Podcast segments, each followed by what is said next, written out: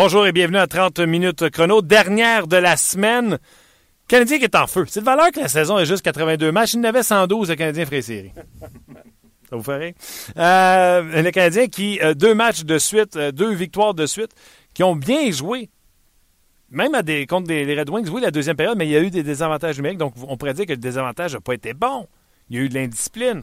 Le Canadien a montré du caractère en troisième période pour revenir contre les Red Wings de Détroit et l'emporter. Une équipe qui avait grandement besoin d'une victoire. Même chose hier, le Lightning de Tampa Bay se bat avec les Panthers de la Floride. Les Panthers ont gagné. Le Lightning a perdu contre le Canadien, comme fois, à part ça, 3 à 0 contre le Canadien et Mike Condon. La question qu'on vous pose sur le Facebook de RDS, pourquoi le Canadien joue mieux? On va lire vos réponses un peu plus tard, mais on va poser la question, entre autres, à Christopher Boucher qui sera là dans quelques instants. On parlait également avec euh, François Gagnon, à qui on posé la question. Et je pense, je vais de mémoire, je pense que c'est la deuxième ou peut-être la troisième. Moi, je pense que je vais dire avec la deuxième fois. Qu'on sort du cadre du hockey euh, du Canadien. Je pense que la dernière fois, on avait fait quelque chose sur la boxe. Alors que le mieux allait se battre contre euh, Golovkin. Fait que là, aujourd'hui, on va parler de baseball. Parce que ce soir, au Stade olympique et demain, il y aura deux matchs des Blue Jays contre les Red Sox de Boston. Donc, on va parler de baseball avec Mark Griffin. Donc, euh, beaucoup de plaisir. Mark Griffin qui est impliqué de près dans ce projet. Euh, lui qui sera, euh, encore une fois, le, MC, l'animateur sur le terrain en vue de ces matchs-là. Vous savez qu'on va présenter demain Serge Touchette, c'est mérité. Serge Touchette, toujours des textes intéressants sur le baseball, une façon de parler qui, qui me parlait à moi. Tu es toujours près des, des, amateurs dans son franc-parler. Donc, bref, euh, on parlera avec Mike Griffin un peu plus tard. Tout ça pour vous dire qu'on euh, va commencer le tout dans quelques instants avec François Gagnon. Le temps de vous dire que le Canadien a pratiqué euh, déjà. Jacob Delarose était absent de l'entraînement. Il est en traitement au moment où on se parle. Il y a également Brendan Gallagher qui fera un retour au jeu demain face aux Panthers contre les Panthers. Donc, on verra Paturity, Galchenyuk, Gallagher, Desharnais, Barron et Andrigetto Plekanex, Eller et Mitchell, ça, ça ne change pas. Donc, Dano a euh, perdu sa place aux côtés de Desharnais. Euh, Dano se retrouve avec euh, Daniel Otto et McCarron. Donc, c'est les trios qu'il y avait ce matin à, l'entraînement. vous savez que Nathan Beaulieu, sa saison est terminée. Allons tout de suite rejoindre un qui. Je suis surpris qu'il n'ait pas fait le voyage en Floride parce que c'est son genre, tu sais, entre deux matchs de jouer une petite ronde de golf. François Gagnon, salut. C'est mon genre certain. Mais regarde, j'arrive de là il y a deux semaines, trois semaines déjà, peut-être la réunion des directeurs généraux. Euh, je suis pas sûr que les patrons auraient trouvé euh, mes motifs suffisants pour me, retourner en Floride. Tu serais, tu serais senti mal, tu serais senti sale. non, j'irais pas jusque-là. Mais tu sais, il y a des fois dans la vie, là, que quand tu sais que tu vas te faire dire non, c'est mieux de pas euh, faire la demande. Parce que tu te gardes des munitions, puis tu te dis, OK, euh, je vais attendre d'avoir une bataille que je peux gagner avant de la livrer. Puis celle-là, là, je l'aurais perdu d'avance. Fait que, tu sais, j'ai dit, je vais rester à Montréal, pourquoi pas. J'adore ça. François, euh, ben garde, sautons euh, dans le feu tout de suite. la question que je posais aux gens sur le Facebook de RDS, c'est pourquoi le Canadien joue mieux lors des deux derniers matchs? Eh mon Dieu. J'aimerais ça te répondre. J'aimerais vraiment ça te de répondre. Puis je suis sûr que Michel Terrien aimerait ça te répondre lui aussi. Euh, euh, les deux derniers matchs, le Canadien a mieux joué, mais je te dirais qu'il a mieux joué encore hier soir contre Tempa qu'il l'avait fait euh, mardi contre Détroit. Contre Détroit, mardi, le Mike Condon a été supérieur à sa performance d'hier, même s'il y a eu un jeu blanc hier. Il a fait plus de gros arrêts. Mais collectivement, devant lui, le Canadien a mieux joué. c'est sûr qu'on n'a pas vu les deux buts de Pacioretty. Euh, le premier trio a peut-être été moins étincelant, mais il a tellement attiré d'attention que ça a libéré les autres trios derrière, puis c'est ce qui a aidé euh, la contribution du trio de Bernay qui a été le plus productif. Mais on avait, hier soir, un effort collectif. Hier soir, là, il n'y a personne qui s'est plaint des blessures. Il n'y a personne qui a dit, ben, euh, c'est les Ice Caps de Montréal. C'est parce que quand les joueurs jouent de façon euh, soutenue et avec cohésion, tu peux surprendre l'adversaire. Alors pourquoi? écoute, ça serait facile, trop facile peut-être de dire que le simple fait que Carey Price était autour de l'équipe, ça a ravivé certains espoirs. ça a certainement un impact. Ça, je veux dire, ce serait ridicule de prétendre le contraire. Mais est-ce que ça explique tout? Je crois pas. Moi, moi, moi euh, mes, théories sont les suivantes, puis euh, je veux t'entendre là-dessus. Premièrement, pour n'importe quelle équipe, quand tu ramènes, puis que vous les aimez, que vous aimez, euh, aimez pas ces joueurs-là, je m'en contrefous. Moi, je suis capable de dire quand un gars joue bien puis quand il joue pas bien. Je suis capable de dire les talents et les qualités et les défauts de David Dernay, de Sven Andrigato, mais te rajouter deux corps, deux bodies dans ton alignement qui sont allés jouer sur le troisième trio, Dernay et Andrigato. Puis veut, veut pas, mais ça repousse du monde comme Mato, comme Dano, comme sur des trios inférieurs, McCarron, et tu as une plus grande profondeur, même si c'est pas les gros chars, mais c'est des joueurs de la Ligue nationale. Que vous aimez ça, que vous aimez pas ça, allez voir Philippe Dano, demandez-y voir s'il aimait ça avoir des passes sur le tape de Dernay au lieu d'avoir des passes d'un patin de la part de, je ne veux pas nommer de nom, Mato ou McCarron. Mais c'est fondamental. Puis tu regardes là, à la lumière de ce qu'on voit ou de ce qu'on a vu à l'entraînement ce matin, euh, ça va être encore plus vrai demain contre la Floride parce que là, Gallagher va aller remplacer Barron au premier trio. Barron va descendre avec euh, Desharnais. Euh, donc, tu vas avoir la profondeur aide, c'est évident. Mais au-delà de la profondeur, ça prend de la cohésion, puis ça prend aussi du vouloir. Tu sais, si les gars sont découragés, si les gars se disent on n'a pas de chance de gagner, s'il y a de la bisbille dans le vestiaire, si euh, euh, peu importe les motifs, c'est tellement difficile de gagner aujourd'hui sur une base continue dans la Ligue nationale que tu peux pas te permettre d'avoir trop de choses qui vont de travers dans ton équipe. Et là, malgré les blessures, il n'y a rien qui allait de travers la glace hier parce que tout le monde contribuait euh, à chacun à sa façon, mais il n'y avait pas de trou dans l'alignement hier, alors que quand tu regardes le Lightning, qui forme un meilleur club de hockey que le Canadien, il faut l'admettre, euh, c'est simple, mais il y avait des gros trous dans son alignement parce que Stamkos n'a pas joué un gros match, parce qu'en arrière, euh, euh, les défenseurs qui étaient là, là Schuster puis Garrison, c'était des cons, on l'a vu sur le but de Mitchell.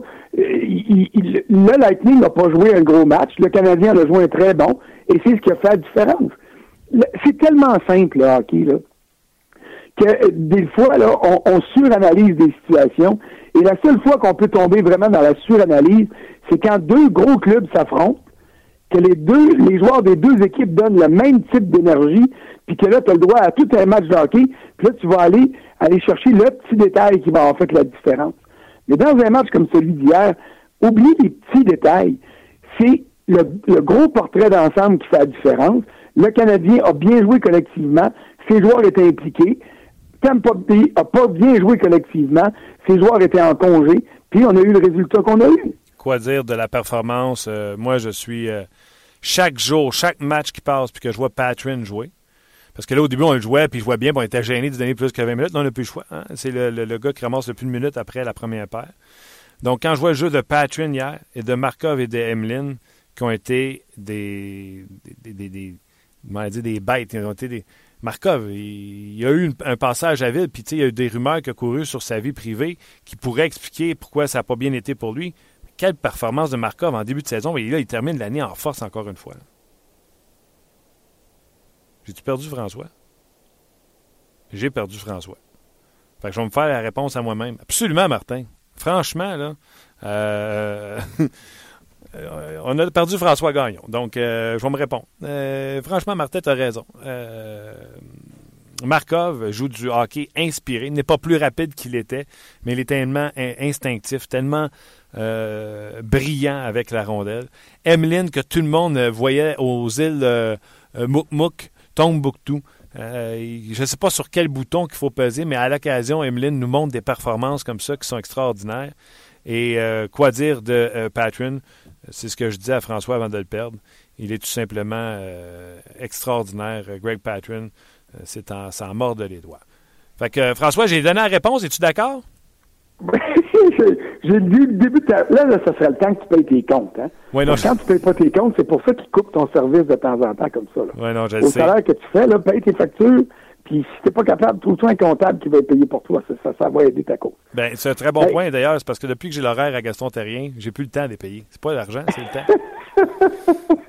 T'en as tellement que t'as pas le temps de le dépenser. C'est ça l'affaire. Non, anyway, Tu avais commencé à parler de Markov puis Patterin. Et même euh, J'ai pas tout entendu ce que tu viens de dire dans la dernière minute.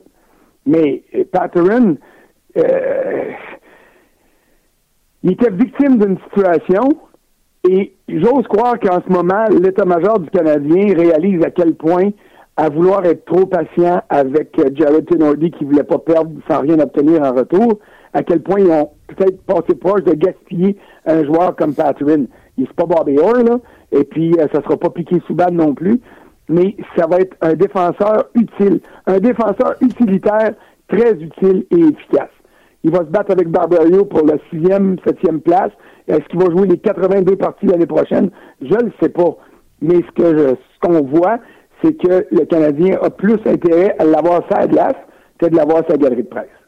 D'ailleurs, euh, moi, en tout cas, si je peux assister à ce point de presse-là de Marc Bergevin, je vais poser la question. C'est un peu nous mentir. Il nous a toujours dit depuis qu'il est en poste, les jeunes vont nous forcer à prendre des décisions. Patrick avait bien fait en série l'an passé. Et visiblement, là, il a bien fait l'an passé, puis il fait bien là. Entre les deux, c'est le temps qui est dans les estrades. Tu as beau le jouer une fois aux, deux mois, là. Ce gars-là, c'est sûr qu'il ne jouera pas avec confiance parce qu'il joue aux deux mois. Euh, Marc Bergevin a menti. Euh, Patrick était prêt à prendre la relève de quelqu'un et Marc Bergevin n'a pas sauté sur l'opportunité. Je, vais, je vais défendre Bergevin un petit peu. Là, fait que, écris la date puis euh, enregistre ça parce que c'est rare que ça va arriver. Mais l'expression, c'est les jeunes doivent chasser quelqu'un. Euh, tu sais, j'ai jamais aimé Tom Gilbert. Euh, pour moi, à la fin du camp d'entraînement, il était clair qu'il fallait que le Canadien s'en débarrasse pour faire de la place pour un gars comme Patrin, puis Barberio. Je me disais que ça valait, c'était une meilleure occasion au niveau affaires de donner euh, la chance à ces gars-là qui, ensemble, gagnent moins d'argent que, euh, que Gilbert. C'est pas arrivé. Sauf que Gilbert a joué suffisamment bien pour que Michel Terrien et l'état-major de l'équipe se disent ben, on va le garder là, on donnera pas la chance à l'autre parce qu'il joue pas mal. Si Gilbert avait eu un passage à vide de 10-12 matchs et qu'on avait embarqué Patterin puis qu'on avait eu des résultats et qu'on était revenu avec Gilbert, je te dirais, là, il a menti. Mais dans les, quand tu regardes le déroulement de la saison, euh, Gilbert ne jouait pas mal. Il a même euh, rendu des fiers services à gauche, ce qui n'est pas évident pour un défenseur droitier. Mais quand il est tombé au combat, quand il a été blessé, Patrick est arrivé. Et là, euh, peu importe, c'est sûr que là, il ne peut plus revenir, Gilbert, mais si Gilbert était en mesure de faire un retour au jeu avec trois matchs à faire en saison et qu'on chassait Patrick, là, je serais comme toi, je partirais euh, en guerre, puis là, je dirais, wow, il y a des maudites limites. L'avenir, c'est Patterson, c'est pas Gilbert, on devrait le laisser là. Mais au niveau de la saison régulière, comment ça s'est déroulé, euh, je peux pas juste blâmer l'état-major du Canadien là-dessus. Quand, quand, Gilbert allait bien, c'était là qu'il fallait. au mois de novembre, là, Gilbert menait même à un moment donné la Ligue nationale de hockey. C'est Chris Boucher qui me disait ça pour les passes réussies avec succès dans son propre territoire. Gilbert et Patrick, même si Patrick rentre dans l'alignement puis donne la même chose, ou même un peu moins que Patrick de Gilbert, c'est lui ton futur. L'autre, tu le sais, là, il a beau danser sa tête, tu le sais que tu leur signeras pas. pas de place. Puis ça, là, cette maudite statistique-là, là, les statistiques avancées, il y en a des bonnes choses, là.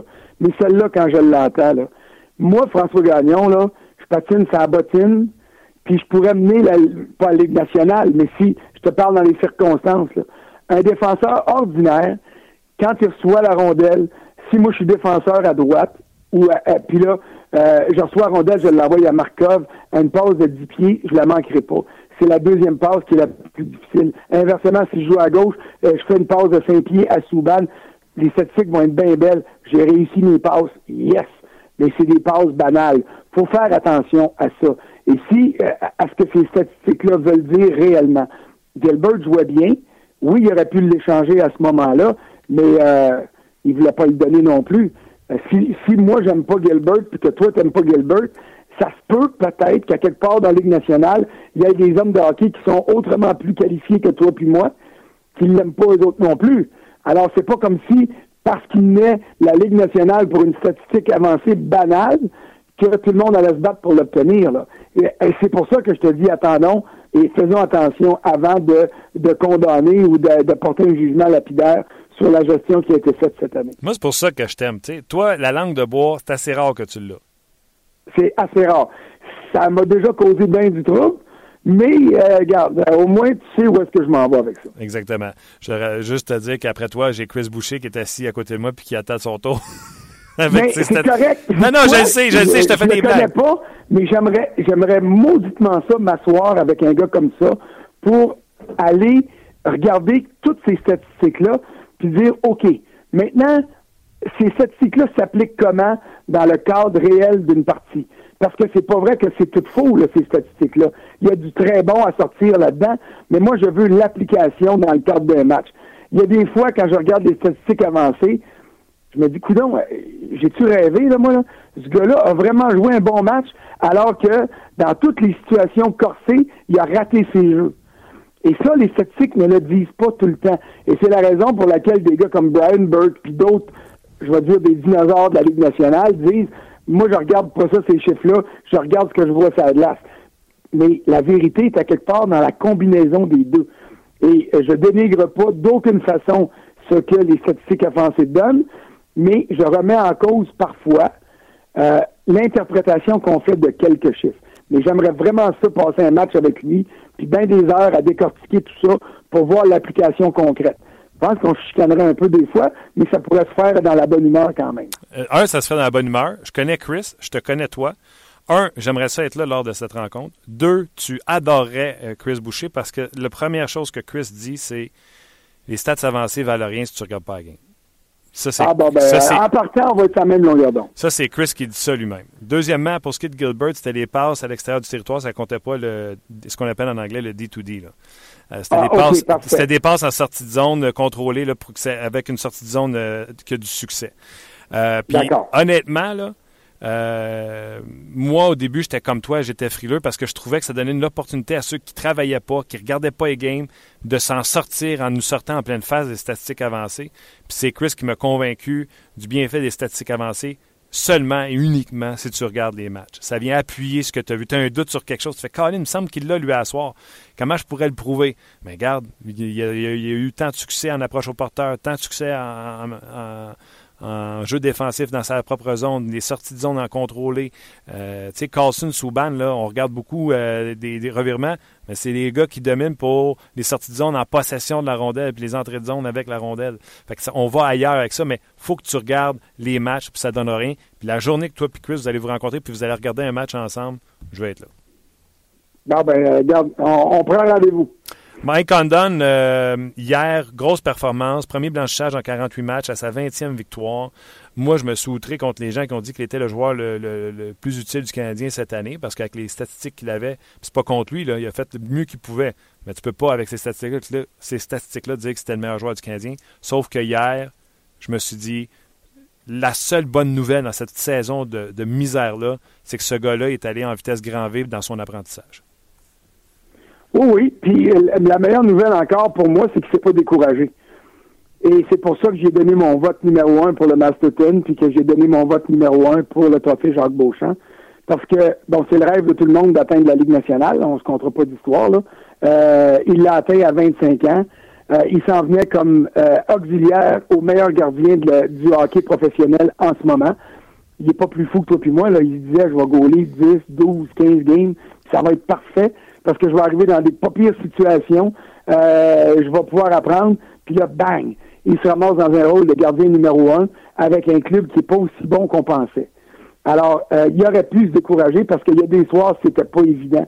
Mais sa ténacité, encore plus que son talent, a fait qu'il était en mesure de, euh, de, de, maintenir le cap et puis de donner une chance de victoire aux Canadiens plus souvent qu'il a coûté des matchs. Et ça, pour moi, c'est ma statistique avancée la plus importante dans le cas de Condon.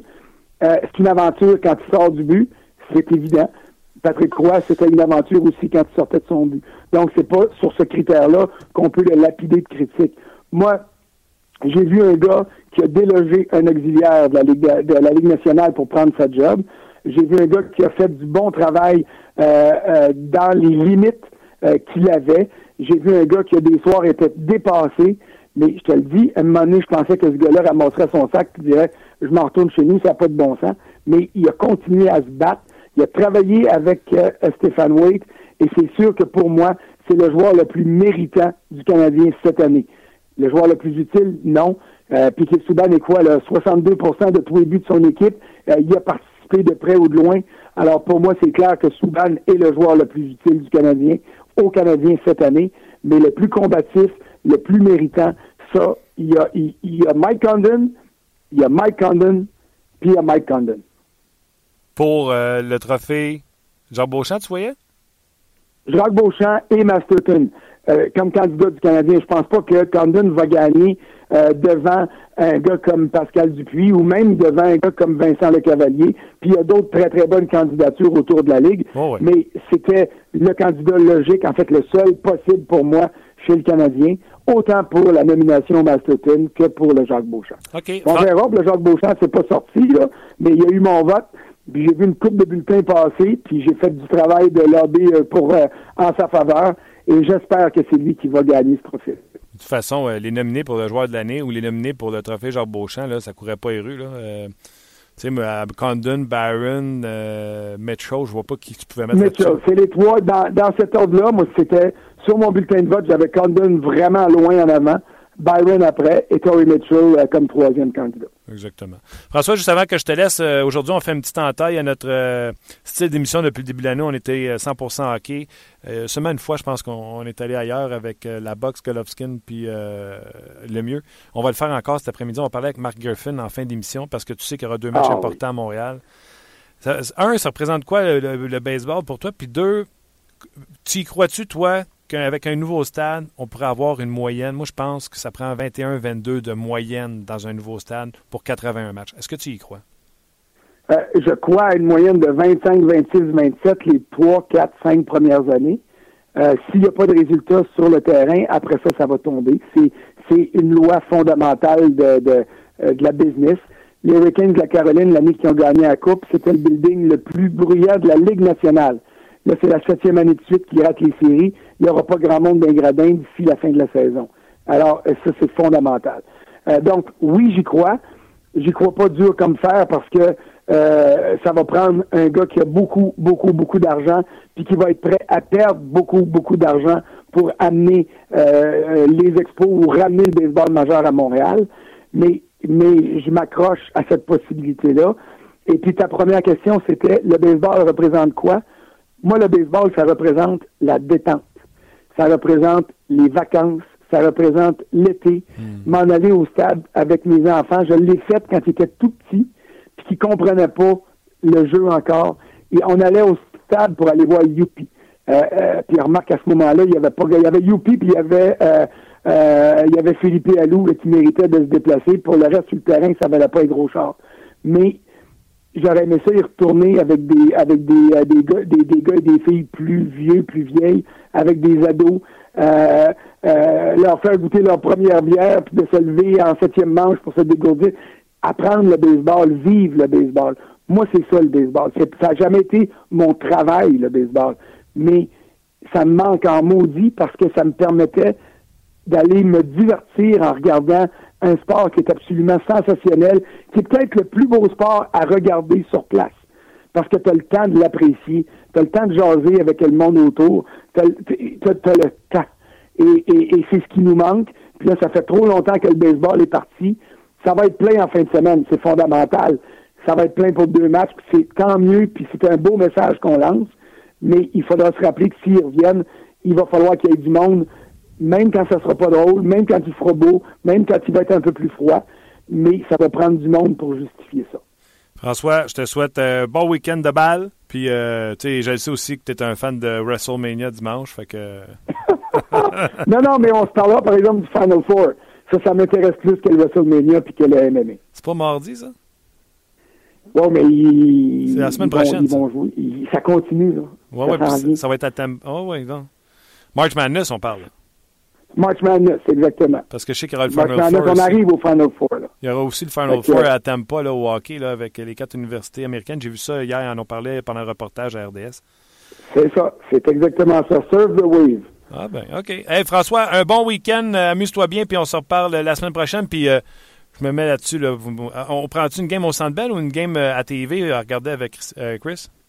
Au, au Centre Bell, écoute, j'aimerais mieux au Centre Bell, mais il faudrait que mon patron me dise que ce soir-là, je peux ne pas trop tweeter parce que s'il faut que je fasse des statistiques avancées en plus de tweeter, là, je vais avoir de la misère à suivre le match. Mais le monde va triper à te suivre, toi et Chris, sur Twitter. Oh! on va se C'est bien correct. OK, on Salut pour moi, puis j'y tiens à le rencontrer. Ben, regarde, il va te saluer tout de suite. Il est là. Salut, salut. Ah, ben, parfait. OK, j'arrange ça. Salut, bye. Bye, bon week-end. C'était François Gagnon. Toujours, j'adore, j'adore parler avec François.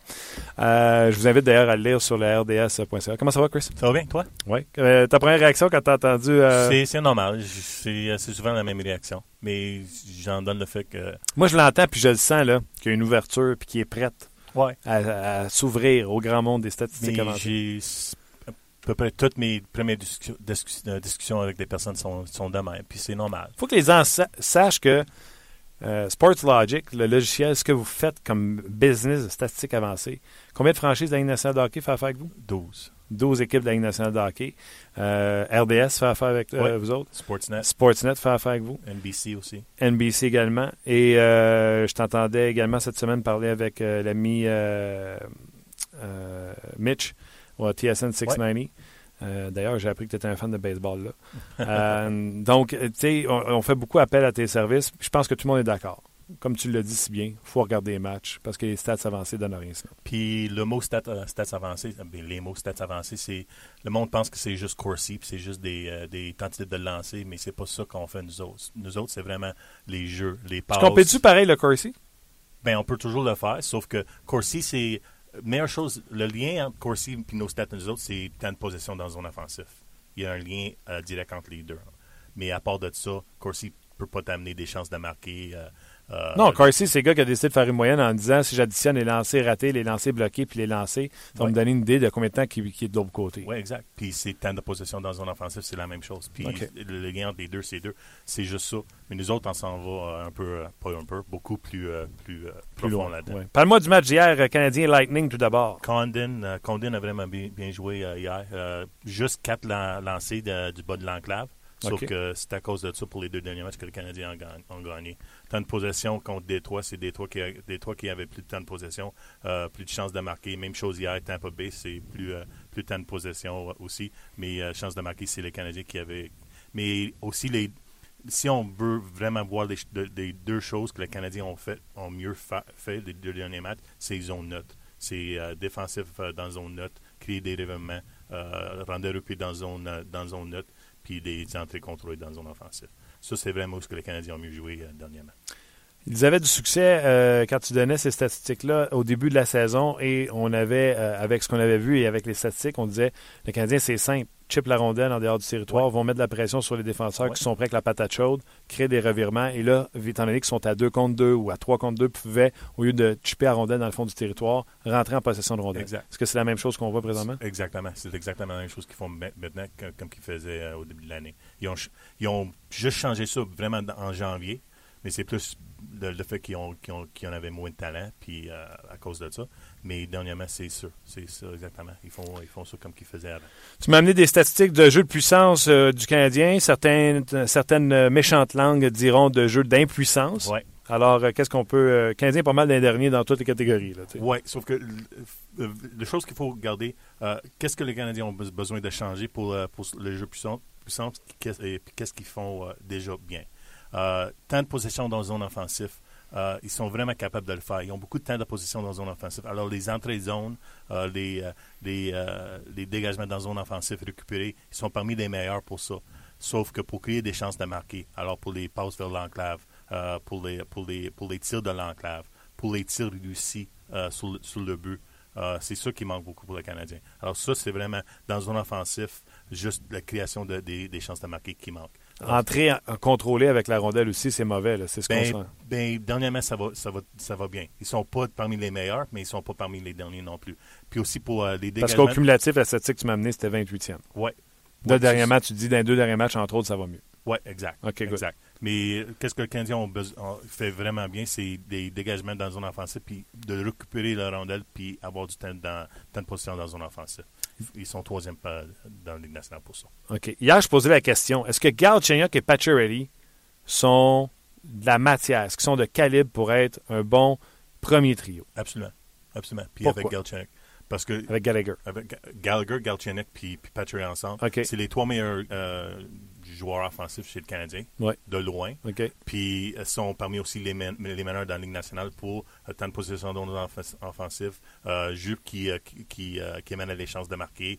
Gal- Gal- Gallagher, c'est un des meilleurs. Je pense qu'il est cinquième dans la Ligue nationale pour le chèque avant.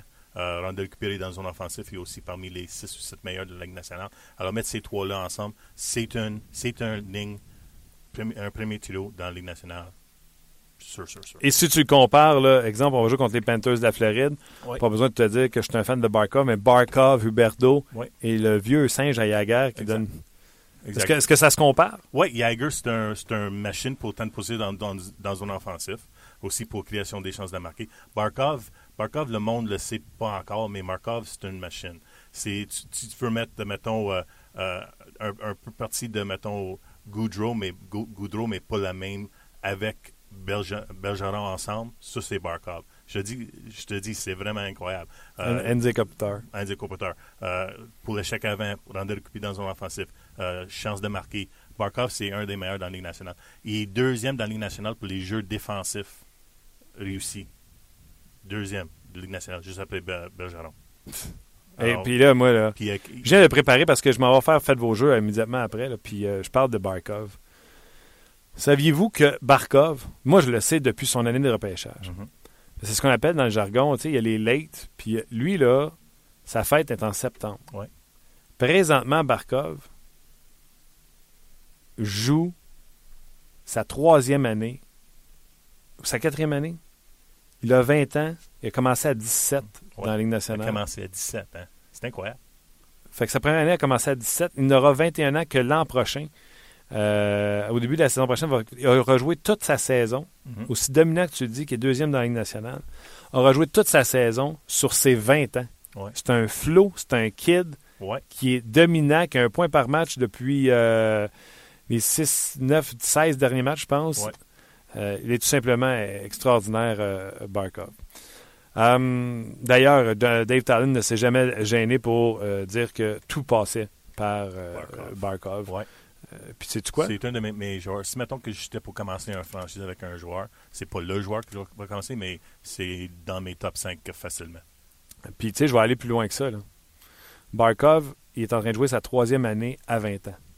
Normalement, à 20 ans, tu joues ta deuxième. Ouais. Lui, il joue sa troisième année à 20 ans, 51 points, 61 matchs, dont 24 buts. Je te repose quem- une question.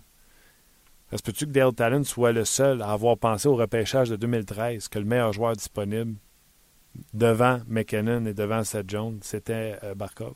Ouais, je pense que c'était le seul.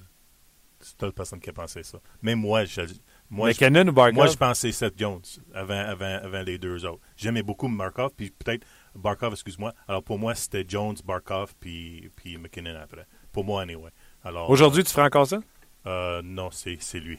Barkov. Barkov. Mais c'est Seth Jones, c'est pas euh, Seth Jones pas loin dans- de, de- en arrière de, de Barkov pour moi. Seth Jones euh, OK, il a en un- beaucoup pour Columbus. euh. Non, c'est clair. Le Seth Jones, parce que le- le- le- le- la chose qui, euh, qui planait au-dessus de sa tête, c'était que c'était peut-être le prochain Jay Boomister. Ouais. Talent, physique, extraordinaire, mais peut-être un petit peu euh, pas futé-futé. Ouais. Sauf que je prendrais Seth Jones avant. Avant euh, McKinnon. c'est sûr. OK. Euh, un autre défenseur chez les Canadiens, puis c'est Ouais. pas Seth Jones, mais n'empêche, il nous surprend. C'est. Pourquoi tu ris, toi? Joel Henley puis Seth Jones, t'aimes pas ça dans la même phrase? Il est 6 pouces de moins. Ouais, euh, ouais. OK, mais Euh, parle-moi de Joel Henley. c'est- sûr qu'il faut, faut vraiment prendre ces statistiques euh, avec un, un, un- un de sel, oui. Parce que c'est c'est pas beaucoup de temps de glace quand même. Sauf que euh, il y a plus bas euh, taux de revirement dans la zone défensive chez les défenseurs du Canadien. Plus bas taux de revirement dans la zone neutre aussi. Euh, deuxième plus haut impact positif sur la possession. Ça veut dire que nous autres, on a une méthode qui, qui mesure l'impact sur la possession, les, les, jeux qui amènent à, des, avoir la possession, puis les jeux qui amènent à perdre la, la possession. Puis lui, il est un des meilleurs de la Ligue nationale. C'est sûr que c'est pas beaucoup encore, ça va descendre, sauf que dans un crédit, il est là, il est là pour le moment. Puis il est égal avec euh, Petrie pour les jeux de réussi dans une zone défensive défensivement. Alors, c'est c'est comme façon de commencer un carrière dans la Ligue nationale. C'est sûr que tu ne peux pas en demander mieux, sauf que c'est sûr que ça va retourner à, normal éventuellement. Moi, la statistique que j'aurais aimé que tu amènes sur Joel Lindley, c'est qu'il se casse pas la tête, il prend rondelle puis il l'amène au filet avec un lancer des poignets. Ouais, Ça, là, je vous le dis, là, un lancer des poignets, c'est vif, là, c'est jambière. Ça va pas assez loin pour que le retour soit loin puis que tu sois débarrassé. Ça reste tout le temps en train de mourir devant toi. Et c'est juteux pour des retours. Quand tous les défenseurs ont compris ça, on l'a vu, les deux buts, les deux premiers buts contre les Red Wings, c'était complètement ça. Encore une fois, hier, on a amené une rondelle au filet sur le but de Desharnais avec un lancer des poignets. Où, on n'est pas obligé de craquer ça jusqu'au plafond et essayer de rentrer ça à 124 000 à l'heure. Non, c'est important. Condon a changé ses pads. Il a changé ses pads pour avoir des pads plus durs pour que les euh, retours vont plus loin. Alors, si si tu amènes un, lancer euh, poignet au lieu d'un lancer frappé, c'est sûr que tu vas, tu vas être capable d'avoir un retour plus proche du, but que plus loin. Oui, exactement. Chris, un gros merci. merci Fan de baseball, hein? Ouais. T'as su ça encore? Oui, pas, pas autant. J'ai, euh, ça m'a blessé. Euh, lorsque les expos sont partis, ça m'a vraiment blessé. J'étais pas, pas content. Parce que moi et ma femme, on, on était allés souvent. Mais ma femme, ma femme est, pas née ici, Elle est venue au Canada lorsqu'elle avait 18 ans. Puis elle était capable quand même de scorer un match euh, ensemble avec moi. avec une carte de pointage? Oui, avec on, a, on a fait ça ensemble. C'est quelque chose qu'on, lorsqu'on a commencé ensemble, c'était vraiment important. Puis moi, la seule chose que je veux dans la, prochainement, pas la seule chose, mais une des choses que j'aime mieux, c'est d'amener mon gars qui a, qui a 9 ans, un match de baseball ensemble avec les Expos. Pas avec les Blue Jays, mais avec les Expos. C'est qui ton joueur préféré de tous les temps, les Expos? Oh boy. Euh, Carter. Carter, puis j'aime aussi euh, Pedro Martinez. Mais euh, Pascal Perez. Oh, il était spectaculaire!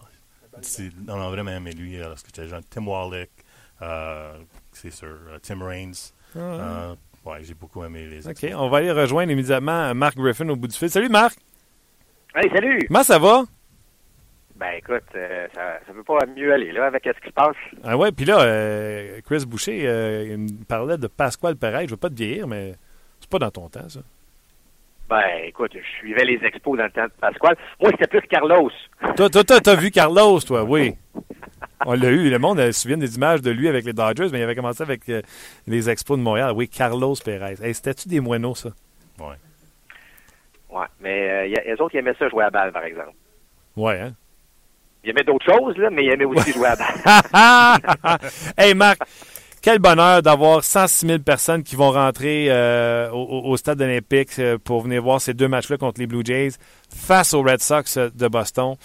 Moi, je te pose la, question directe. Honnêtement, penses-tu que ça a un effet sur le baseball majeur et M. Manfred? Absolument. Absolument. Ça a un effet.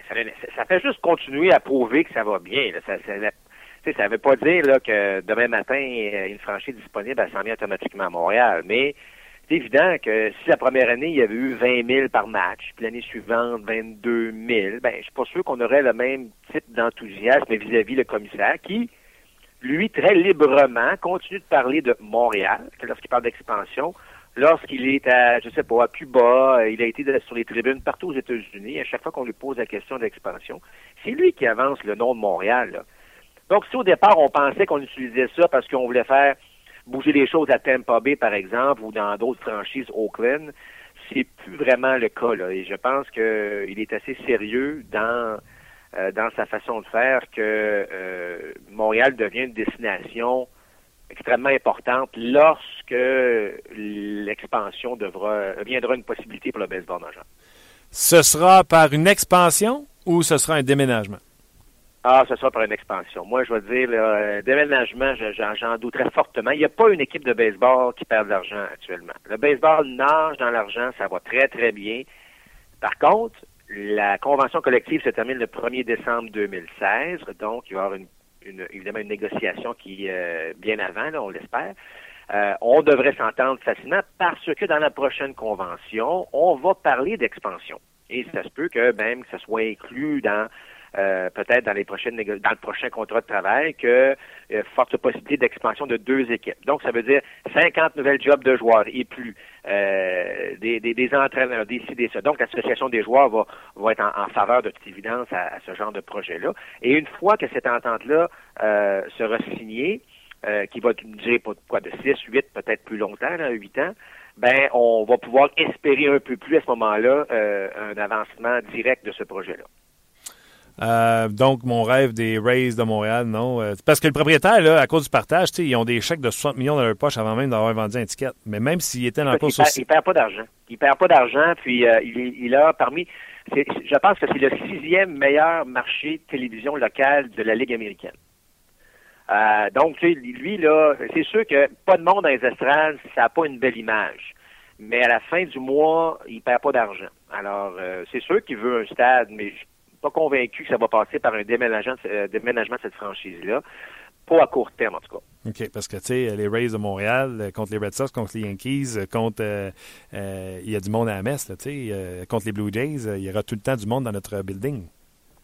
C'est clair que si jamais ça arrive en termes de déménagement ou d'expansion, il faut se retrouver dans la division Est de la Ligue américaine, même si on se retrouve avec des marchés extrêmement puissants comme les Yankees et les Red Sox ça reste que c'est ça qui va euh, qui va faire en sorte qu'on va euh, euh, qu'on va rester attaché à notre équipe. Puis même si ça peut être difficile en termes de classement, ça va rester des rivalités qui vont se créer naturellement, c'est clair, clair, clair. OK. Tu as vécu l'agonie de la fin, toi. Toi, là, tu as vu ça, toi, 2000 personnes dans le stade, puis quand on claquait les chaises jaunes, là, ça pouvait résonner pendant une semaine et demie. Marc, soit... riez pas, c'est pas drôle. C'est vrai, j'étais là.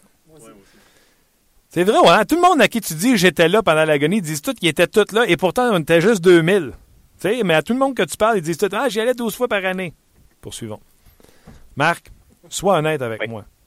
Si on a une, nouvelle équipe de baseball, si on a un nouveau stade, placé où tu veux, sur le bord du fleuve, l'image postale était écœurante, est-ce qu'on est capable, à Montréal, d'avoir une moyenne au-delà de 20 000 personnes sur 81 matchs? Ben, premièrement, on l'a déjà fait là, dans les années 80, fin des années, début des années 80. C'était s'il n'y avait pas eu grève en 94, c'est clair que 95, 16 et 17 auraient été euh, le même scénario. Moi, là, écoute, demande à n'importe qui que tu connais, qui sont allés voir un match Boston, Baltimore.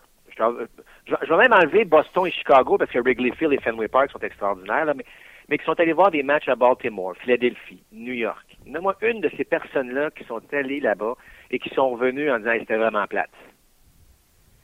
L'infrastructure dans ce sport-là est d'une importance capitale. Parce que c'est l'ambiance. Tu sais, vas là, c'est du, du bon temps. Gagne ou perd, tu devrais avoir un certain plaisir à y aller. Et à l'époque des expos, quand tu perdais, puis tu voulais vendre un match un lundi soir contre les Brewers de Milwaukee, c'était pas vendable. C'était pas vendable. Là, si tu arrives avec. Tu sais, pourquoi les stades euh, se, se, se, remplissent? Parce que les, les l'infrastructure fait toute la différence. Les bons vieux stades circulaires des, années 70, qui était une très bonne idée parce qu'on s'est dit on va sauver de l'argent, on va mettre tous les sports là-dedans, ben on tout le monde est sorti de ça. Le plus bel exemple, c'est Sepito. Il est, il, est, à côté du stade. Il s'est construit son propre terrain, son propre stade de soccer parce qu'il dit faut que ça joue sur un vrai terrain de soccer avec des estrades qui font en sorte que les gens sont près de l'action.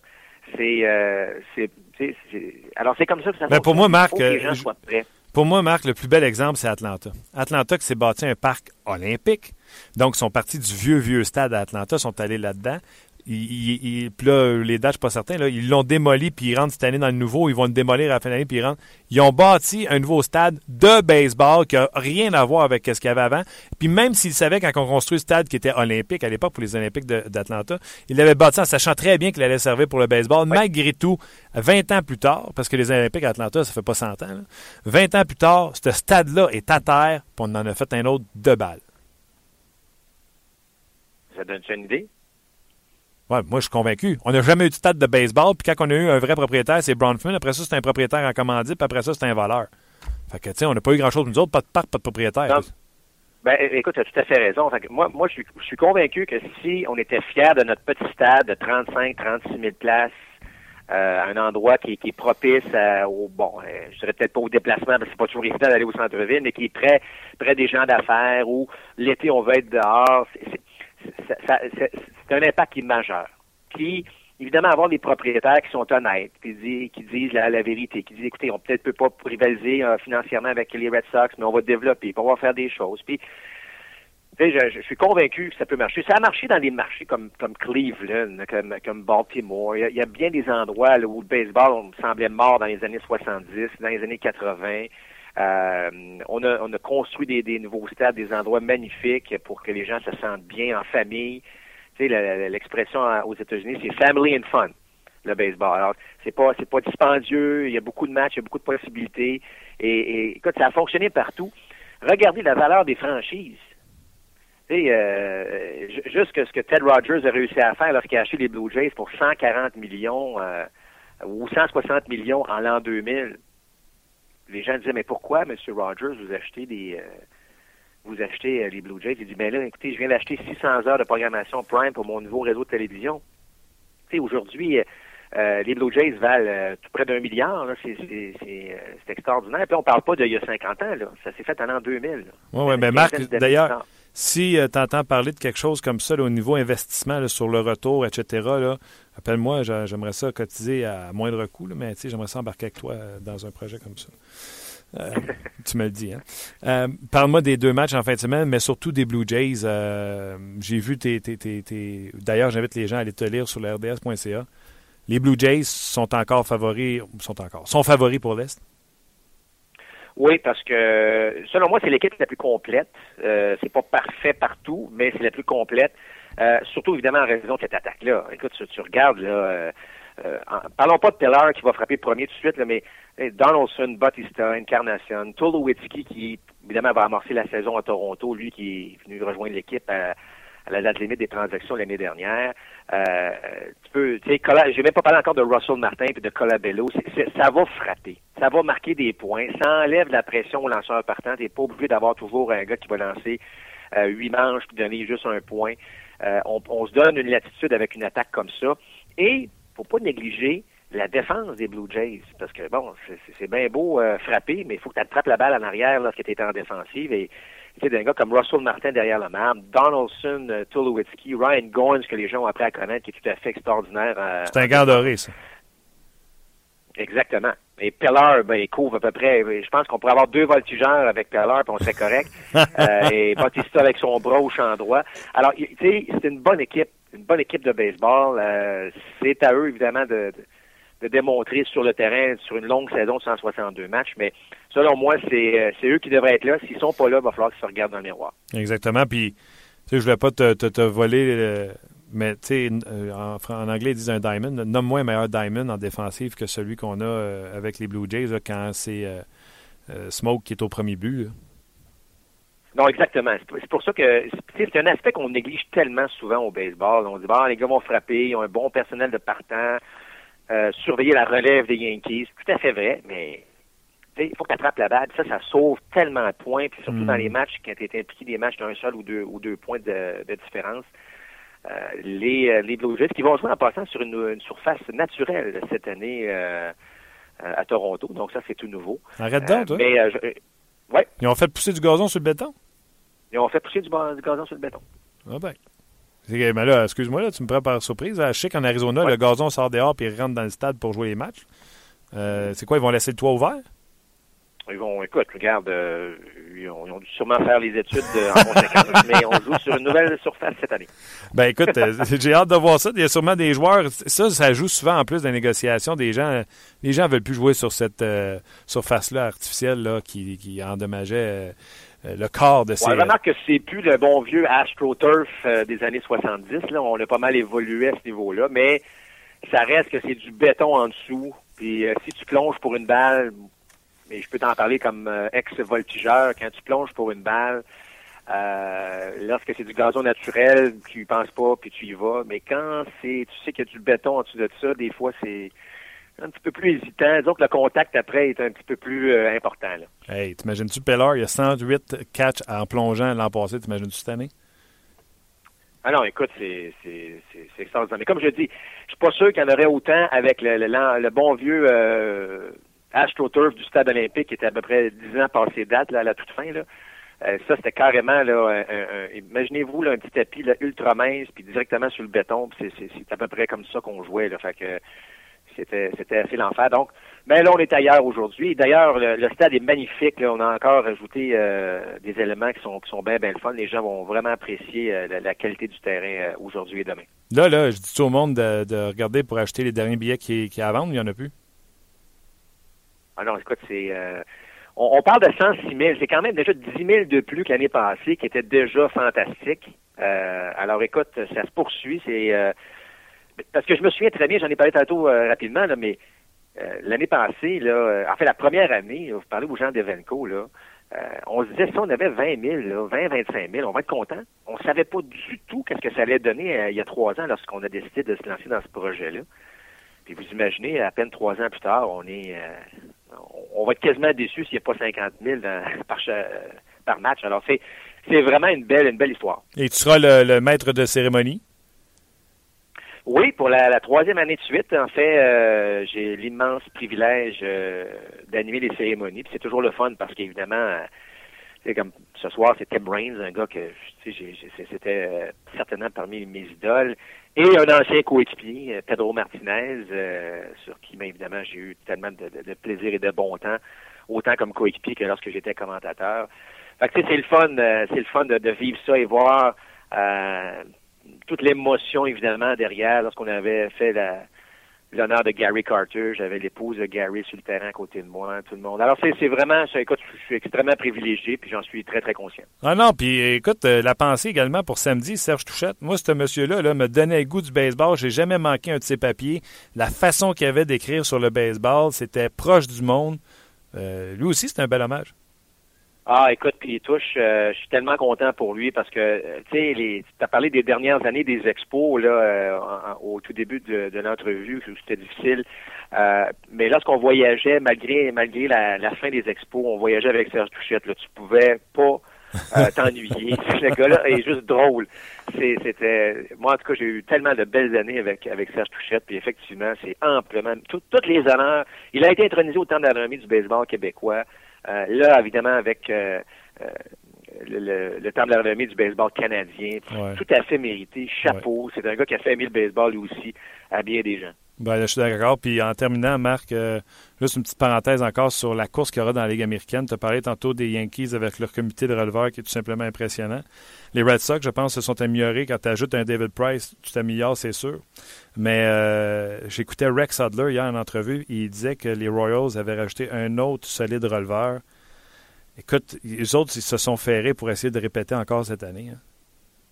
C'est pas facile de se retrouver trois années de suite en série mondiale. Ça va être tout un défi pour les Royals. Il faut que tout, tout fonctionne encore. Mais, tu sais, sur papier, je reviens sur, cette expression, mais ils ont toute une équipe. Mais euh, encore une fois, faut, ça reste un petit peu plus fragile, selon moi, au niveau des lanceurs partants. Mais euh, écoute, c'est une très, très bonne équipe. Par contre, il joue dans une division, la centrale américaine, mm. où, selon moi, pour avoir une, surprise ou deux. Tu sais, souvent, on essaie de trouver quelle équipe pourrait surprendre. Et j'ai l'impression qu'avec le personnel de partant des Indiens Cleveland, il pourrait mêler les cartes un petit peu ou certainement chauffer le derrière des, des Royals dans cette division-là. Dossier à suivre. une grosse fin de semaine pour toi, Marc Griffin. Le terrain vendredi et samedi. Tantôt à 14h30, les gens là, qui nous écoutaient, là, qui nous écrivent présentement sur la page de 30 minutes chrono, Marc et Alain seront là pour répondre à vos questions euh, sur un Facebook live à 2h30 ici même à RDS. Tu es au courant? Oui. Oui, je suis au courant. OK. Et le début de la saison officielle à RDS, le premier match de la saison, on reprend la série mondiale, si tu veux, entre les Mets et les Royals. C'est à notre antenne à 20h30. Tu y seras aussi. Euh, je devrais être là, oui. Puis, euh, écoutez, on a plus de 80 matchs encore une fois cette année. Donc, tous les dimanches, lundi et mercredi, c'est euh, des soirs de baseball à RDS tout au long de l'été. Alors, évidemment, bon, c'est toujours, toujours des, des, de bons matchs. Alors, on invite les gens à nous suivre tout au long de l'été. On va te suivre sans faute, puis moi, je vais même donner un petit in au monde. Quand vous savez que Mark Griffin s'en va au 5 à 7, regardez donc. Moi, j'aime ça. J'aime ça quand tu vas dans l'air de jeu puis t'expliques des patentes à Yannick et Fred qui n'ont pas l'air très habiles. J'adore ça. Pourquoi tu ris Ben, encore? c'est bien le fun, puis je pense que, je sais pas si tu as vu hier, mais c'était sur mes, euh, la vitesse d'exécution des receveurs à lancer la balle euh, au deuxième. Ouais. Euh, ça prend un, tu sais, un gars comme Russell Martin, il était à 1.8 secondes. Alors, lorsque la balle pénètre dans son gant et qu'elle pénètre dans le gant du joueur de deuxième but, c'est 1.8 secondes. Pour vrai? Ben oui, parce que si ton coureur, lui, prend en moyenne 3,5 secondes à partir de son écart du premier jusqu'au deuxième, si tu, veux avoir une chance de le retirer, faut que tu sois de ça de 2 secondes, parce que le lanceur, lui aussi, il faut qu'il soit assez rapide pour, évidemment, euh, lancer la balle. Alors, fais la combinaison d'un lanceur qui est à peu près à 1,4 secondes, puis tu fais, mettons, un receveur qui est à 2, on est déjà à 3,4 secondes, donc si le coureur, lui, prend 3,5 secondes, tu comprends-tu que euh, tout ça se fait très vite? Alors, les gens qui disent que le baseball est lent, c'est vrai que parfois ça peut être long, mais lorsque la balle est en jeu, c'est pas vraiment un des sports les plus rapides. Ouais, non, t'as as raison. Puis, euh, ah non, j'adore ça. Donc, j'invite les gens à te regarder. Puis, euh, on salue Jonathan qui dit très intéressant l'entrevue avec Mark Griffin. Donc, euh, des fans, euh, je te les envoie pour ton Facebook Live tantôt. T'es bien fin, mon, mon Martin, puis écoute, bonne saison de baseball. Je sais que tu parles souvent de hockey, mais t'es un vrai, un vrai amateur de balle, puis écoute, toujours le fun de parler de ça avec toi. T'es bien fin, Marc. On se reparle bientôt. Salut, bye. Bye bye. Grosse fin de semaine pour Mark Griffin, un vrai passionné de baseball. Lui, euh, c'est un petit peu plus comme euh, Yannick Bouchard quand il vient le temps de lancer au deuxième but. C'est Luc Danseau. C'est maintenant l'heure des commentaires des amateurs. Qu'est-ce qu'il y a? Tu voulais pas te faire comparer à Yannick Bouchard? Ben, je lance bien au baseball quand même. Je sais pas Yannick. Là. OK. Moi, je lance bien, mais je sais pas C'est Yannick. ça. C'est Faudrait que faire un concours de lancer de, de, de balles. Je sais pas. Ah ouais, toi. Là, c'est parce que tu lances des choses de même sans vérifier tes sources. là. Ouais, ouais, ouais, non. euh, J'ai vu tes. euh, C'est-tu l'an passé que tu as frappé des balles au. euh, Oui! à Hey, C'était le Québec? fun, ça! C'était le fun. C'était une journée organisée par les capitales de Québec, puis on- une gang d'RDS, on est allé frapper des balles. Euh, Il y a des, des petits exercices, puis ouais, ça a bien été. Je t'avais invité d'ailleurs, tu n'étais pas venu. Non. Mais c'était le fun, Martin, pour vrai. J'en doute pas. Moi, je suis déjà allé au Capital euh, dans le temps de Michel Laplante, puis euh, il m'a habillé en gérant. Là. OK. Tu sais, le saut de baseball, là, c'est à côté de Michel Laplante, puis là, il donnait ses signaux au troisième but, puis là, il disait là, j'ai dit qu'il faut qu'il vole le but. là- OK. François Gagnon était là d'ailleurs. Ah oui, comment François, il il frappe, François? Euh, ça avait bien. euh, écoute, ça avait bien été, je pense. Oh, oh. Oui, mais c'est parce que. Mettons, qui est le meilleur, toi, François? Il y avait Stéphane Leroux aussi. Stéphane Leroux. Non, mais qui qui est meilleur, toi, François? Change pas de sujet. Euh, ben, je l'ai mis à clôture. C'est pas, Pas, que je t'ai pas. François. qui qui est le meilleur, toi, François? Ben, c'est ça. Je l'ai mis à clôture, pas François. Ok, vas-y avec tes commentaires, je vais te sortir de là. J'ai un chandail des expos. Vas-y, vas-y, vas-y, vas-y, je t'attaque. Non, non, mais c'est super bon. Je veux pas dire, tu sais. Ouais, non, c'est ça. Mais je l'ai mis à clôture. Ouais, je vais en parler avec François qui t'a dit qu'il était pas bon. Vas-y. Allez, François. Euh, ben, sur la page de 30 minutes chrono, ben, c'est ça, t'en as parlé de Jonathan. Il va d'une suggestion, une émission par semaine par rapport à d'autres sports. Oui. Alors, on, écoute, on travaille là-dessus. Tu sais, c'est un. c'est c'est embryonnaire. C'est un podcast embryonnaire. Et S'il y a une réponse pour le hockey, euh, ben après ça, on va sûrement explorer d'autres avenues. C'est un média différent. Il faut que vous compreniez que chaque personne qui écoute, nous, on le voit via Internet. Et non seulement ça, c'est pas vous êtes tombé sur la radio par hasard, vous avez ouvert la télé, ça jouait. Vous avez vraiment fait le geste d'aller écouter sur le site de rds.ca. Vous avez vraiment fait le geste de télécharger. Donc, en termes de code d'écoute, ça vaut trois fois, quatre fois, cinq fois le prix pour nous autres. Donc, on vous remercie euh, beaucoup. Oui, absolument. Euh, je transfère sur Facebook Sébastien Blot qui euh, répond à ton, euh, ton blog. Oui. Le vrai capitaine, le vrai capitaine est de retour avec l'équipe tout simplement. Qui répond à la question pourquoi le Canadien joue mieux? Moi, là, tout à l'heure, j'ai regardé à la face avec euh, Chris Boucher, là.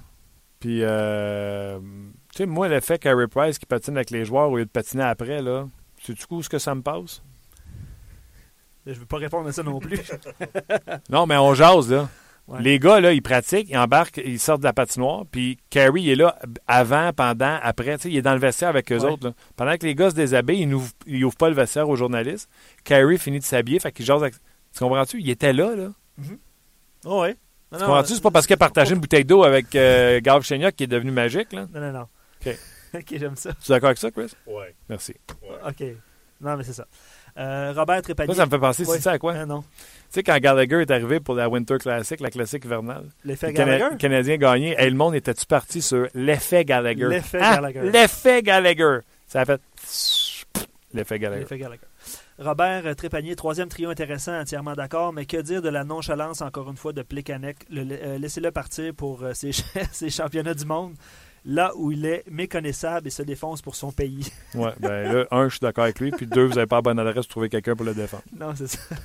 c'est très drôle. Tu sais, son échappé, là, moi, je fais ça dans la vie. Quand je suis en échappé au hockey, là, je m'en vais en ligne droite, je regarde la terre, brrr, je mets mon bâton à droite, puis là, j'essaye. Tu sais, il y a zéro feinte, il n'y a pas eu d'épaule, il n'y a pas eu de. à rien. C'était beige. comme tu sais, C'était l'échappée la plus beige que j'ai vue. Un petit lancer du revers. euh, Chris, je fais- Chris aime mécanique, ça fait que ça lui fait mal quand je fais ça. Non, non, c'est- t'as raison, t'as raison. Tu peux pas te défendre pour ça. D'a- D'ailleurs, euh, j- j'aime le lien. Oui. Stevie qui te demande combien de fois tu joues dans ta ligue de garage par semaine. Seulement une fois, Oui. c'est pas assez. Non. Je te le confirme. Qu'est-ce qui s'est passé? Non, non, tu viens de rejouer, on va rire. Ah oui, Ça va j'aimerais ça. faire des sujets de conversation. Écoute, je t'ai invité à tous les semaines, t'es jamais venu. Ah, ok, attends un peu. Là. Non, toi, tu m'as invité au hockey ball, c'est pas pareil. Ou à tous les hockey. Tu, tu penses que je sais pas Je t'invite à toutes. Ok, réinvite-moi. Ouais, vas-y. Euh, David Imbeau sur Facebook, le CH joue mieux. C'est un grand mot. Quand Pacioretty n'a pas la rondelle, il ne combat pas pour aller la chercher. Galchenyuk et Andrighetto doivent jouer de la bande pour lui passer de la rondelle. Plus de la moitié de l'équipe vient de Saint-Jean. Ils ont de l'énergie. Euh, il parle de salaire. Euh, L'effort collectif est là, mais il y en a toujours 5-6 qui traînent de la patte. Donne pas de crédit euh, pour les deux victoires. OK, non, écoute, euh, Ouais, T'es pas obligé de réagir non plus. Là. Non, mais euh, Ça- honnêtement, j'entends un gars qui est échaudé puis qui a hâte que la saison se C'est termine. ça, ouais. Euh, on peut pas dire non plus qu'il est complètement tard. là. On n'est pas en train de dire que c'est une équipe qui va euh, qui est de calibre à participer aux séries éliminatoires puis qui gagnerait une ronde. Donc on peut pas dire que tout faux dans son commentaire. Euh, Hugo euh, Deschâtelet qui te pose une question. Tout le monde parle du Canadien qui voudrait se départir de Desharnais. Bon, pas, tout le monde qui parle de ça non plus. Là. En tout cas, pas Mais- à cette antenne-là. Non. Euh, mais est-ce que, le, Can- euh, est-ce que le Canadien peut euh, reconstruire le contrat de Euh, Est-ce qu'il peut reconstruire Je pense qu'il veut savoir si on peut reconstruire le contrat de euh, comme pour jouer au troisième, dans le troisième trio.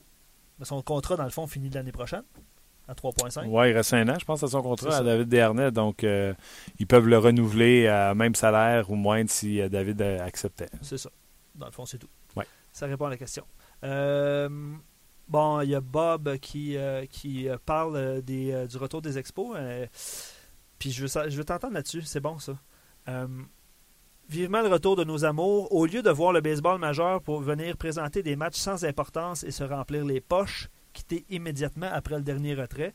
Nous sommes comme l'équivalent des Nordiques au hockey, venir jouer devant des gradins remplis pour des matchs pré-saison et aller jouer devant des gradins vides pour voir des matchs réguliers. Bon, un, le Canadien, oui, il va en Québec remplir ses colisées, mais quand il vient à Montréal, la dernière fois que j'ai regardé, c'était encore plein. là. Ça, c'est un. Deux, Ah, ben, ouais, ça, c'est un. ouais, ouais. Deux, pour le baseball, je comprends très bien. Sauf que nous, là, on a l'opportunité de voir ces matchs-là deux fois. C'est pour ça que c'est plein. Euh. On commencera pas à dire dans les autres marchés, c'est vide. Je veux dire, j'ai encore des images de 2004, puis ça faisait mal au cœur. De voir un stade. Écoute, ça aurait pu être les bébites de Longueuil, il n'y aurait pas eu plus de monde. Non, pas de farce. Écoute, c'est organisé. Fait que qui on est pour juger de la quantité de personnes qu'il y a dans les autres stades? Euh, Puis, tu sais, on parle de tout le monde dit qu'il va y avoir des moyennes de 23, 24, 25. Euh, Oui, minutes, là. Je vous rappelle, là, on est à Montréal, au Québec.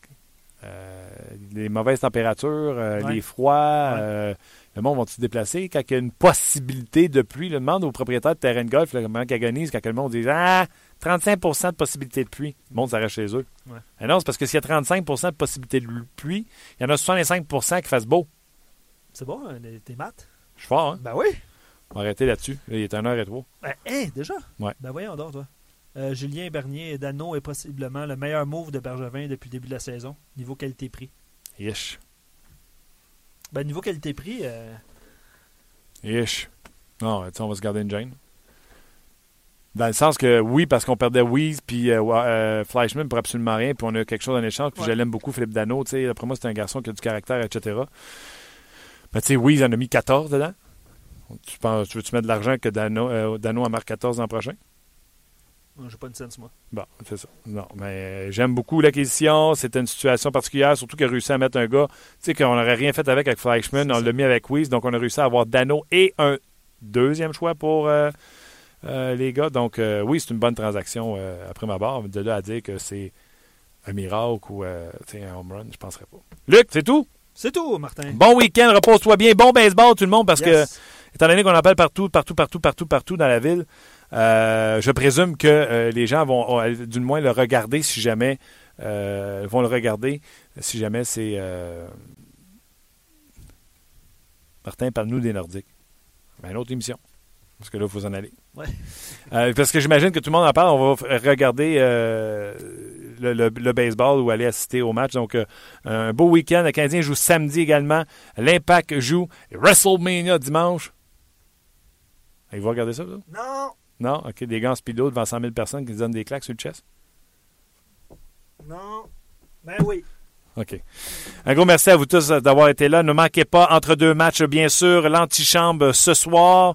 Euh, ne manquez pas, ne manquez pas également euh, les Ice Caps sur les ondes de RDS. C'est à 20h. Puis, tu sais, je vais vous faire un petit secret comme ça. Je le sais que les Ice Caps jouent avant puis que nous autres, c'est en différé. faut que vous compreniez quelque chose. Les Ice Caps, il n'y a pas les pauses commerciales comme on a à la télévision. Qu'à un moment donné, nous autres, il faut qu'on s'arrête. Fait que pour pouvoir faire ça, faut laisser le match commencer pour que nous autres, on se donne un petit, euh, petit coussin pour pouvoir aller à la pause. C'est juste ça que je voulais vous dire. J'ai fini, pour vrai. On s'arrête là. Un gros bec de France. Merci beaucoup, France. Non, Thierry qui vit en France. Merci, Thierry. Euh, un gros merci. Arrête de donner niaiserie. Bonne fin de semaine. On se reparle lundi. Bye bye, tout le monde.